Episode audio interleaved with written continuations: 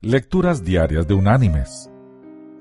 La lectura de este día es tomada de la primera carta enviada por el apóstol Pablo a los creyentes en Corinto. Allí vamos a ir al capítulo 15 y vamos a leer los versículos 33 y 34. ¿Qué dicen?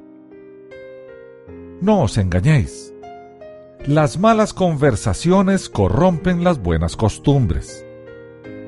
Velad debidamente y no pequéis, porque algunos no conocen a Dios. Para vergüenza vuestra, lo digo. Y la reflexión de este día se llama Cuidado.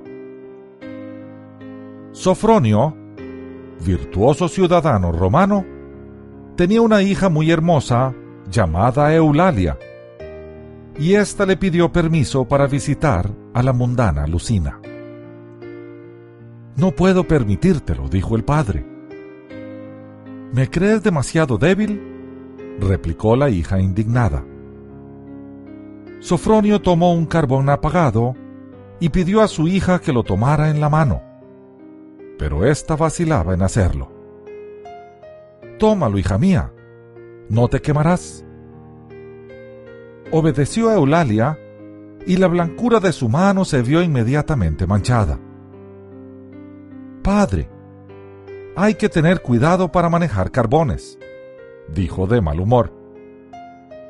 Es verdad, dijo el padre solemnemente, porque aunque no queman, ensucian. mis queridos hermanos y amigos.